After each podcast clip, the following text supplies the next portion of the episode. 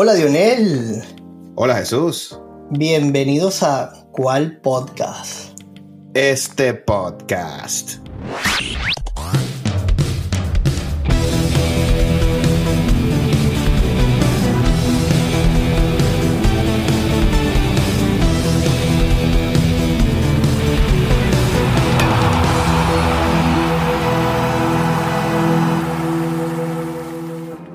Bueno, hermano, nuestro episodio número 100.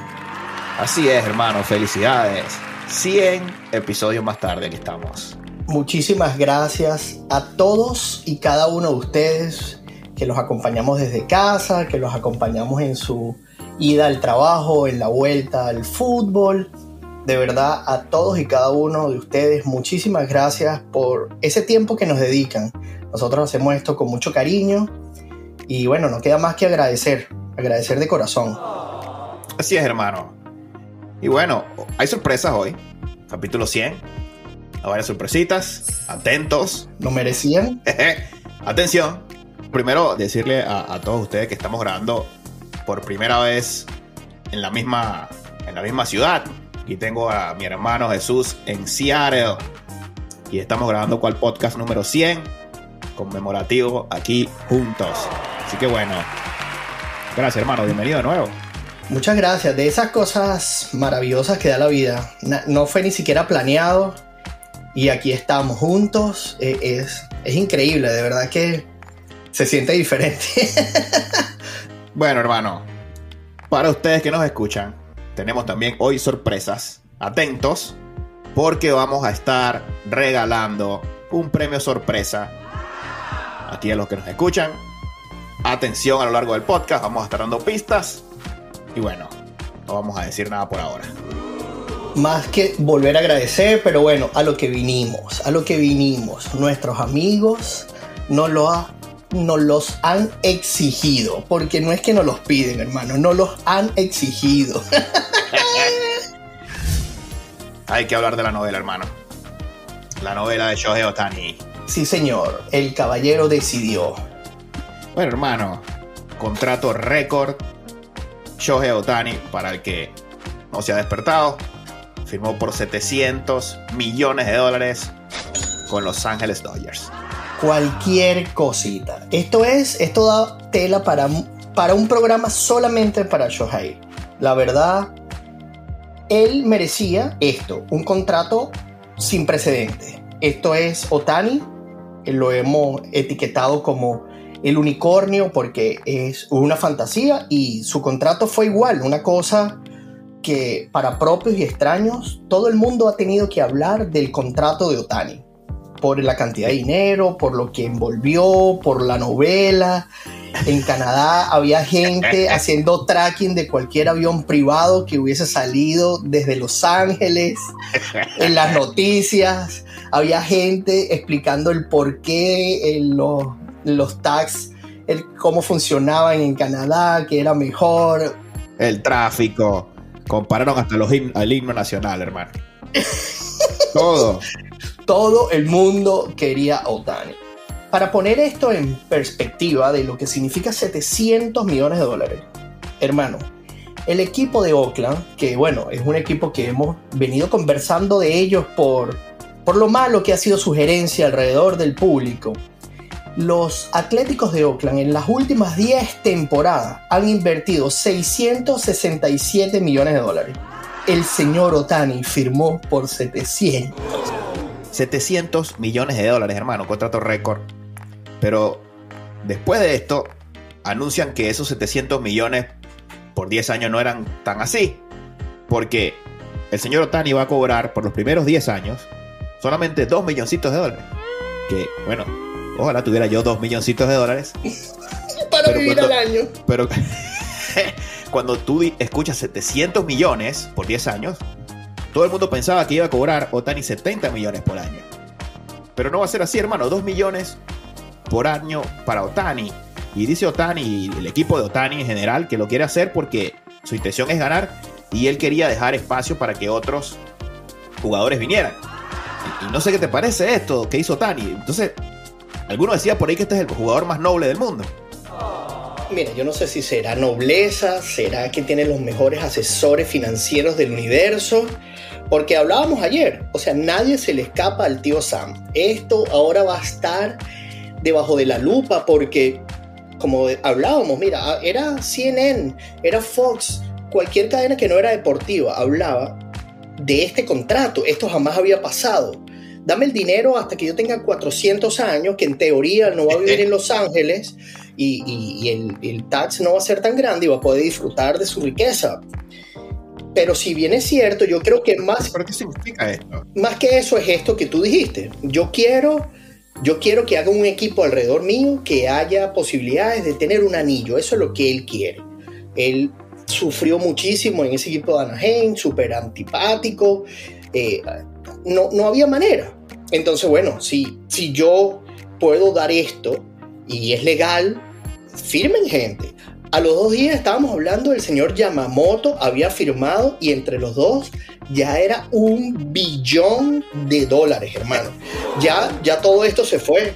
Pero este sí dijo, no, a mí me, a mí me dan mi contrato rapidito, 12, 12 años, 325, 50 millones de signing bonus. No, pero a mí me lo das año tras año. Esto de Otani. Me imagino que Otani lo llamó porque hablaban de los Yankees, que los Yankees ofreció incluso más dinero Estábamos hablando de un contrato de 300 millones por 10 años, pero yo estoy convencido que la influencia de Otani fue, hermano, yo te presto el traductor, te ojo rezo realito. Mira, me leía por ahí que Yamamoto eh, dijo que independientemente de eso, él iba a ir a Dodgers. Porque Yamamoto, cuando tenía 19 añitos, fue a un juego de playoff y vio a los Dodgers y, pichaba eh, se me olvida el nombre, un japonés. Y él con 19 años vivió esa atmósfera de playoff en Los Ángeles y dijo, no, primero quiero ser grande liga y segundo quiero venir aquí. Entonces se unieron los astros para que Yamamoto con Otani llegaran aquí a los Dodgers.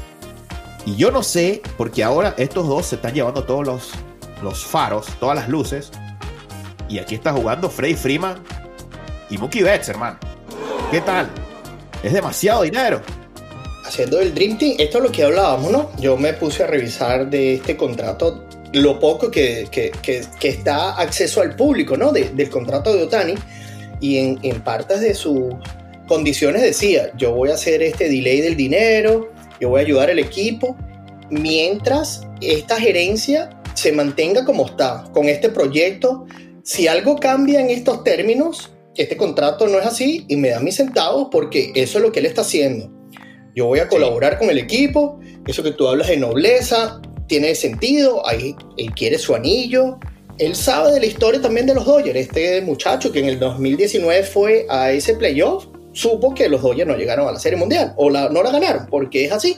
En los últimos 10 años, este equipazo que nombras de estos dos, tú sabes que yo siempre lo doy con el martillo, porque cuando tú tienes equipos así, no hay excusas. Si tú no levantas back to back esto, martillo contigo ya. Porque... Pregúntenle al señor Giannis Antetokounmpo.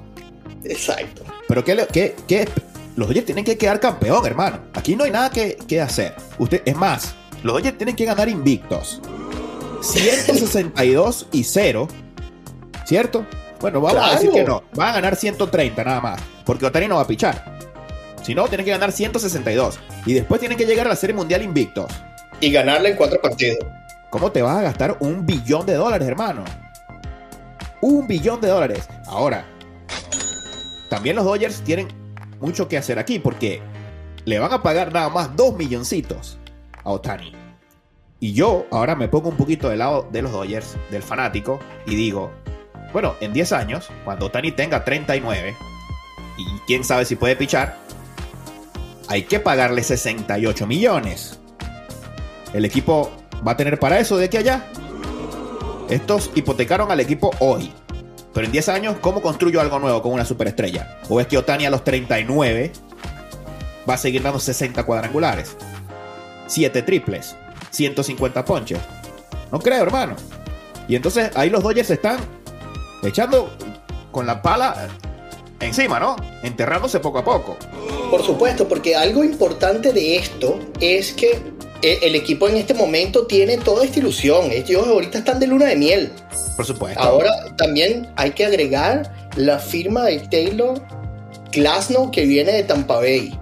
Este jugador cuando demostró que estaba entero sanamente un super pitcher. Entonces tú tienes todos estos focos sobre ti porque no es que se quedaron tranquilos, ellos reventaron el mercado. O sea, yo creo que los otros equipos no han hablado de otra de estas estrellas porque van a ser opacados. No puedes con esto. No hay nada que hacer. Estamos hablando de más de un billón de dólares en tres jugadores. Entonces, cierto, tío, te hipotecas todo el futuro, ¿verdad? Sí, ya habían cuentas por allí vendiendo estas camisas, este, lo que le pagan por los derechos de televisión, aquí solventamos. Pero estos equipos que se construyen así tienen que ser dinastías, hermano. Claro, que tienen que ser una dinastía. Y cuando tú ganas 132 juegos, el año que viene, una fanaticada como los Dodgers te va a exigir 135. Claro. ¿Cómo tú mantienes esto en el futuro? Porque, mira, yo de verdad le he dado con el martillo a David, nada personal, pero esto va a ser ahora súper más difícil, ¿entiendes? Porque no puedes perder un juego, hermano. Y la pelota es chiquitica. Chiquitica. Ahí está Arizona. A la Serie Mundial. Listo. Y, y batalló Sí. con un montón de muchachos, con una, con una nómina súper bajita. Entonces, esto, esto te van a destruir. La prensa Claro. te va a destruir cuando un, un juego de esto, de pelota, porque la pelota hay que jugarla, pase algo. Sí, Entonces, hermano. allí es donde tienen que estar preparados para manejar esta presión mediática que van a tener. Porque no es que gane 150 partidos tampoco, es que tienes que ganar 150 por 15 carreras. Y tienes que hacer unos hino run a la semana. Todo eso lo exige el público, porque bueno, ahora el público que va al estadio va a pagar ese contrato. Va a pagar Claro. una cervecita más cara, va a hacer un hot dog más caro. Yo no sé si le van a hacer la- al fanático cuando vaya a pagar la cerveza y le van a decir, no, usted paga un dólar y paga los otros 15 en el 2034. Eso no va a ser, Esa no. Y, y la camisita que lleva su número y el 18 Yamamoto, todo eso, sí, ellos reciben un porcentaje, pero el, eso lo va a pagar el fanático que quiere ir a ver a Otani. Bueno, hermano, pero mira, los Dodgers lo hicieron bien. Porque yo me traje al unicornio. Y esos 68, sin entrar en mucha matemática, de aquí a 10 años ya no son 68. Son menos. Cosas de inflación, economía. Entonces los Dodgers hicieron un super negocio. Y además lanzaron el número de 700 millones que eclipsó al mundo entero. Para mí los Dodgers ganaron. Hoy, ¿no? Ya veremos en 10 años qué será. Ahora, yo creo que los Mariners, por ejemplo, que yo soñaba que llegara acá, no iban a darle esa cantidad de dinero a Otani. Y, y como los Mariners, muchos dirán: Mira, Otani, ni que hagas differ, en 60 años te voy a dar esa cantidad. No puedo dártela. Así que los Dodgers hicieron lo que tenían que hacer, hermano. Y considerando esto, solo podían los Dodgers, los Yankees y capaz los Mets de Nueva York. Bueno, yo ahí difiero contigo, porque yo hice la tarea. Cuando hablábamos ilusionados, porque yo tenía la misma ilusión de que fuera los Yankees o a Seattle, porque, bueno, de alguna manera lo iba a ver. Iba Sí. a ver a mi equipo en Nueva York o venía aquí a ver a los Mariners. Yo revisé y el dueño de los Mariners, John Stanton, su network es de un billón de dólares. Es el, el- está entre los 15 dueños de equipos con más dinero en las grandes ligas. Y los Mariners de Seattle, su nómina fue la número 18 de todas las grandes ligas. Entonces, como negociante, por supuesto, yo voy a sacar el máximo profit de lo que yo tenga. ¿Para que yo voy a desbancarme trayendo un producto como Tani? Claro. Ah, pero los Dodgers apostaron a eso. Sí. Yo me voy, yo aquí te los traigo.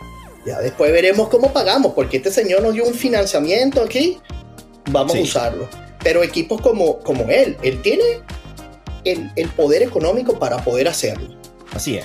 Pero bueno, yo creo que esto más que, que porque leía muchas, muchas veces, leía que la gente decía que no era fair esto.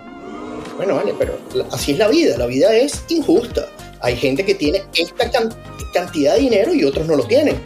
Ahora vamos a ver cómo lo invertimos. Esta gente le dio la vuelta, convenció a Otani, le vendió un proyecto, porque esto fue lo que hicieron con Otani. Sí. Otani, mira, mira esta cantidad de billetes, pero no es tuya todavía. Vamos por la gloria.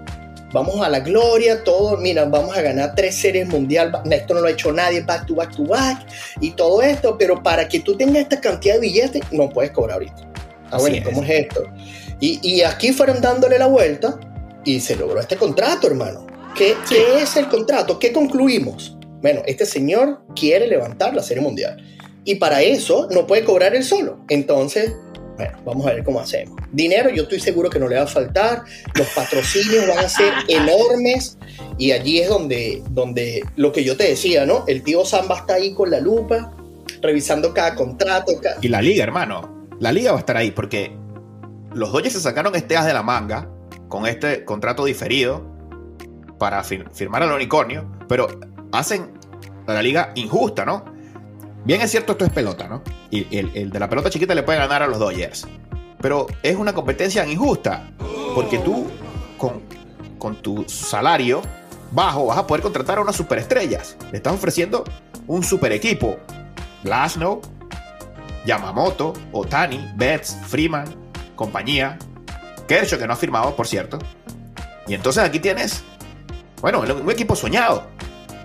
Y, y, lo hacen gracias a este contrato digamos, no improvisado, pero creativo, ¿sí? Y perjudica al que no se le ha ocurrido. Y la liga puede que no le guste esto. Bueno, pero ahí es donde tú tienes que venir el señor Cashman, eh, el, señor Fisher. Señores, ellos tienen muchísimo dinero. El dueño de, los, de Oakland es uno de, con más dinero y es el equipo con la nómina más baja. Hablaba al comienzo. O sea, en los últimos 10 años ha invertido menos de lo que le dieron a Otani por en su contrato. Entonces aquí donde tienen que bueno, como las ligas árabes no quieren que se lleven a Ronaldo, a Messi, a Benzema, hay que, hay que, hay que competir de manera fair o no, no lo sé, pero billete lo tienen. Ahora lo que tienen es que buscarle la vuelta, convencer a estos jugadores de que hay un proyecto. ¿Por qué no ofrecen esto? Yo quiero tener Otani el resto de mi vida en mi equipo. Yo quiero, tú sabes que yo soy un fanático de los Yankees porque jugadores como Derek Jeter, no, yo quiero jugar para este equipo. ¿Qué me ofreces? por mi lealtad.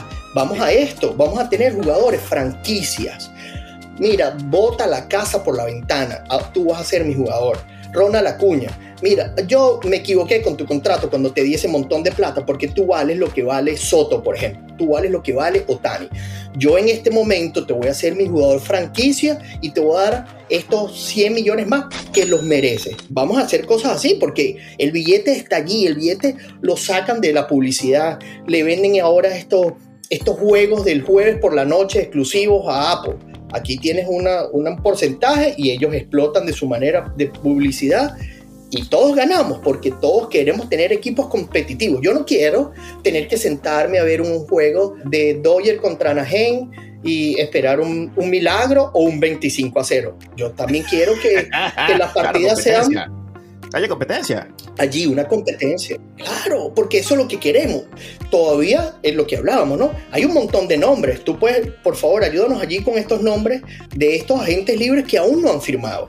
Porque fíjate, nombramos a Soto como si hubiese sido cualquier otra cosa. Soto, nadie habla de Soto. Señor, feliz de la vida de que ese caballero firmara para mi equipo. Sí. Pero antes de entrar ahí, antes de entrar ahí, quiero y anunciar la primera pregunta para los que nos escuchan. Para que puedan participar, usted va a tener que contestar tres preguntas. Vaya a YouTube, contesta las tres preguntas y va a participar por un premio sorpresa que todavía no lo hemos anunciado, pero en el siguiente capítulo usted sabrá. Correcto, pero para ello tienes que seguirnos en nuestras redes sociales, arroba cual piso podcast en Instagram y en X y suscríbanse al canal de YouTube o Spotify y coloquen allí las respuestas. Para participar, las reglas claritas acá. Subscribe allí, campanita, follow, todo esto. Y van a recibir un regalito nuestro porque este episodio 100 no podía pasar por debajo de la mesa. Tiene que ser a todo lo grande. Sí, señor. Bueno, primera pregunta. Atención. ¿Cómo se llama el perrito de Shohei Otani. Ah, esto es muy fácil, es muy fácil. Hablamos que el, todo el mundo hizo todas esas presentaciones Y Otani recibió su MVP en su casa con su perrito allí. Queremos saber si ustedes saben el nombre de el perrito de Otani. Primera pregunta. Atención que son tres, no respondan todavía. Faltan dos más. Y bueno, seguimos con esto de Soto que Soto parece que fue cualquier jugador. Un tipo que fue campeón de la Serie Mundial. Un tipo que hace de todo a la ofensiva. Lo que no hace es pichar. Se fue a los Yankees de Nueva York y nadie habla de esto, hermano. Uno de los agentes, no era agente libre, pero uno de los peloteros más cotizados del momento. Cuéntanos, ¿qué, pasó allí, tú como Yankee? No, yo feliz, de verdad que disfruté y, había una novela también alrededor y venía, salía Tatis por allá dándole como que, mira, yo me muevo, te cambio, te supero, porque era evidente que estaba abierto a, negociaciones.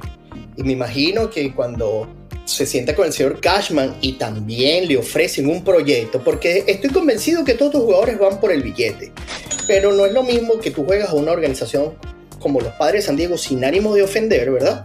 Pero te sientas, entras al Yankee Stadium, en estas oficinas llenas de títulos, eh, te tienes que impresionar, hermano. Y yo después vengo y te ofrezco un proyecto acá ¿verdad?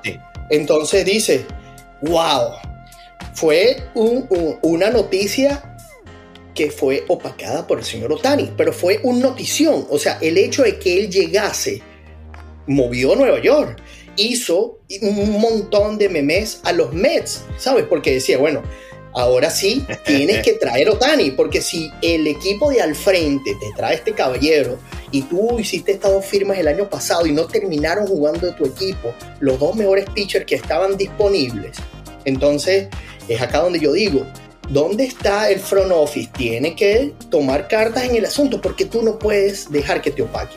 Bueno, por supuesto, lo de los Yankees no lo hizo perfecto, pero Otani ya superó esa barra demasiado gigante, hermano. Mira, hermano, yo creo que esto fue un golpe muy duro para el resto de los equipos, porque fíjate que la agencia libre se estancó. Habíamos hablado acá de que iban a empezar a caer como barajitas, pero al contrario, parece que todo el mundo quedó en shock. Y yo creo que se están replanteando esto del contrato y, diciendo, oye, pero ¿por qué voy a firmar a este por 300 millones por dos años y puedo hacer alguna cosa creativa aquí? No, ya va. Vamos a esperar. Y tengo aquí una lista de, los que faltan, hermano. Por favor. Snell, Snell. Cy John de la Liga Nacional. Vino acá al Lumenfield y levantó la 12, la bandera. Qué suerte, vale. Qué suerte. Seguro que puso su papelito ahí en el. Contestó las tres preguntas de cuál podcast y fue allá. Snell, hermano, no ha firmado. Es el Cy John de la Liga Nacional. Bellinger, ex MVP, temporadón. Nadie sabe de dónde va a firmar. Heider, uno de los mejores cerradores de las grandes ligas, si no el mejor. JD Martínez, uno de los mejores bates de las grandes ligas, no ha firmado. Chapman, ex MVP, no ha firmado. Y tú dices, bueno, ¿qué pasó? ¿Por qué estos jugadores no tienen contrato ya? ¿Por qué no se están peleando aquí por estos? Están dormidos los equipos ahora.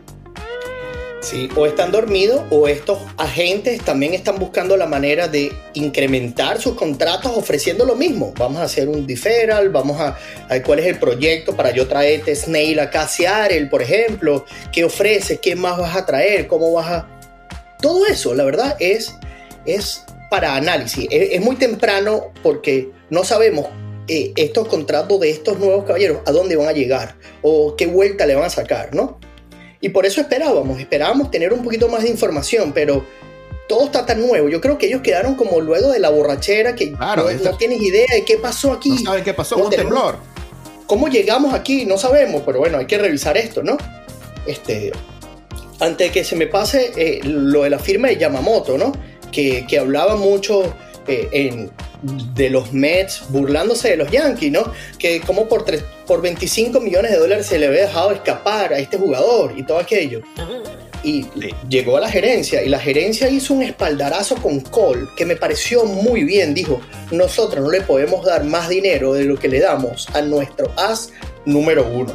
Entonces, señor, Cole es mi as número uno este señor está comprobado en las grandes ligas. Recordamos que Yamamoto no ha lanzado una sola pelota en las grandes ligas. Yo no dudo de su talento. no es lo mismo jugar en Japón que venir a jugar a Filadelfia, por ejemplo, ¿verdad? Sí. Con todo respeto, e- es, es difícil, hay que estar parado allí.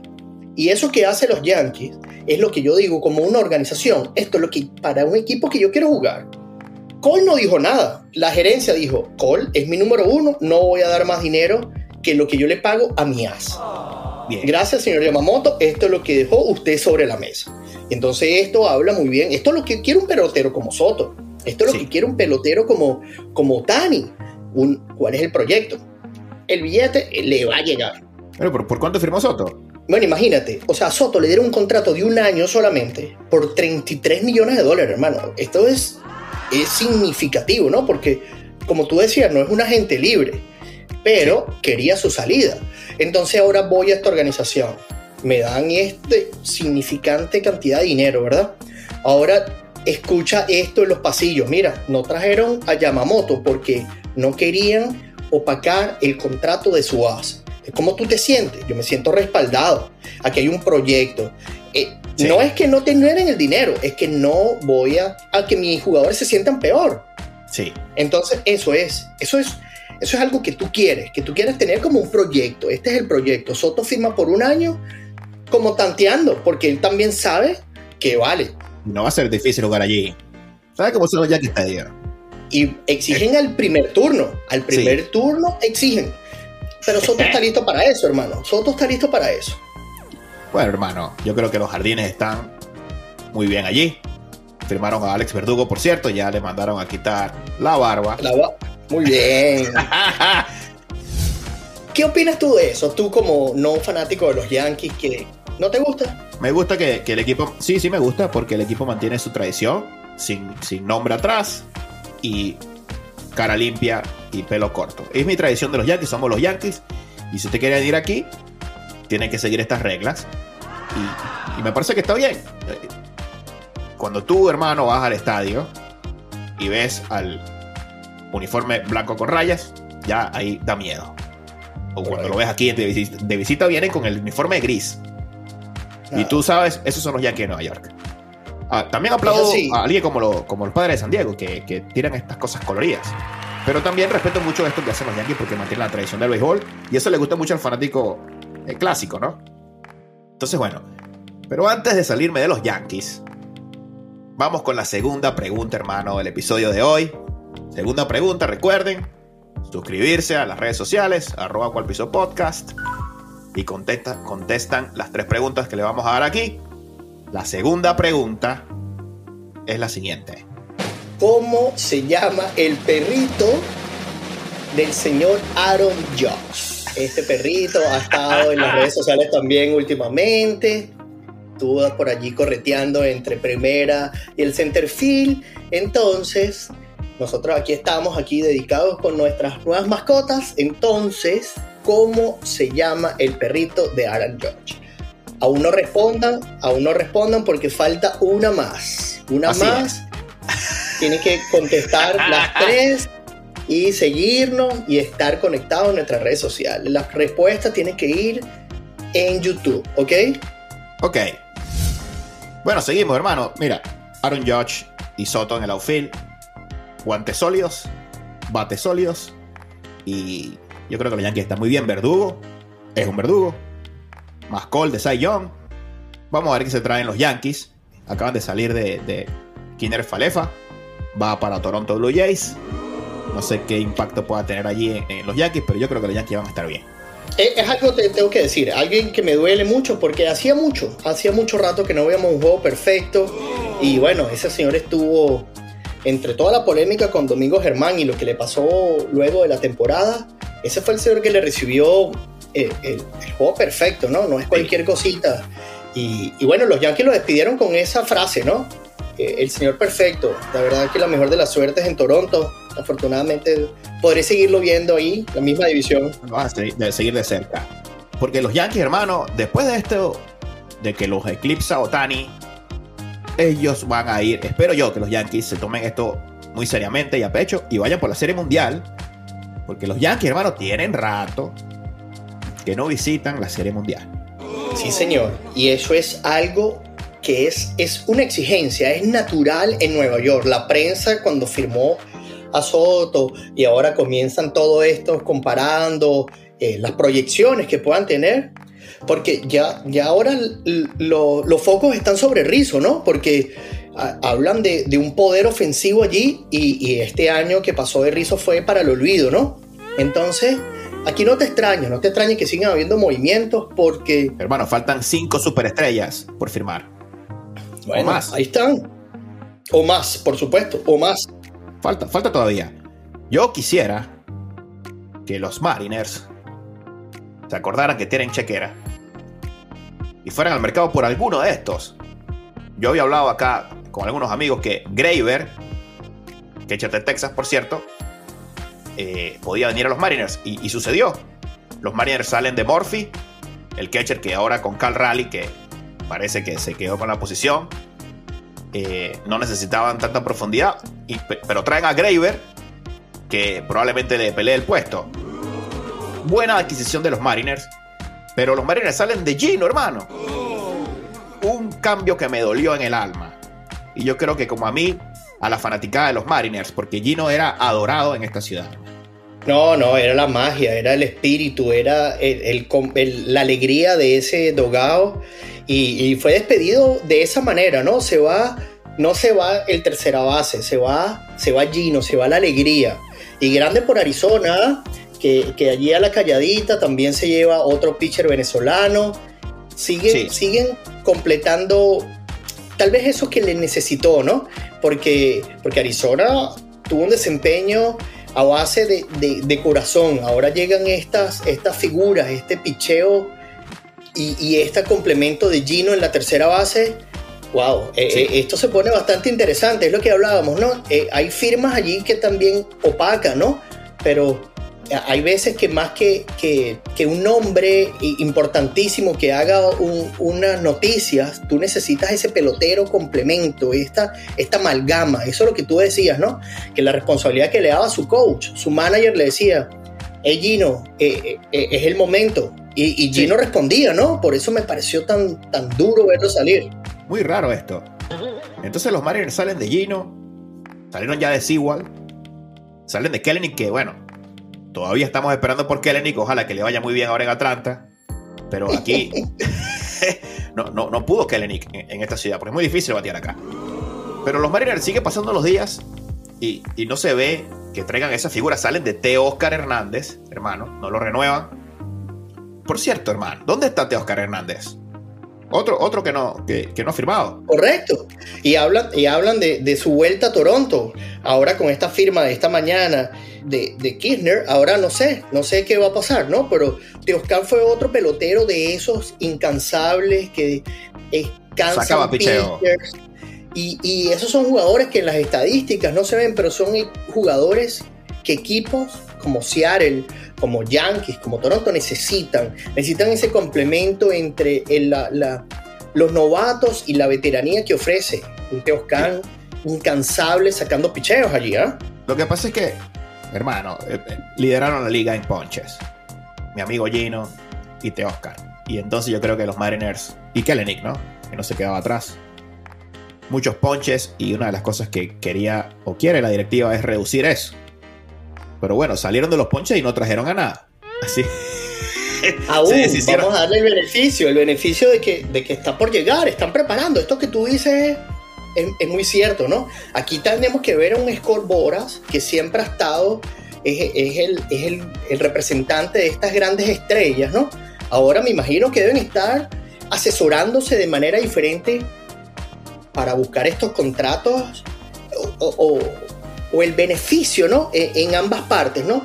A la fanaticada, al pelotero que tiene estas condiciones únicas y al espectáculo, que es lo que tú y yo queremos todos nuestros escuchas quieren esto, saber más, cómo, cómo logra el equipo tener ese complemento diferente para que sea atractivo no solamente en el contrato del dinero, cómo lo hacen más atractivo para estos jugadores.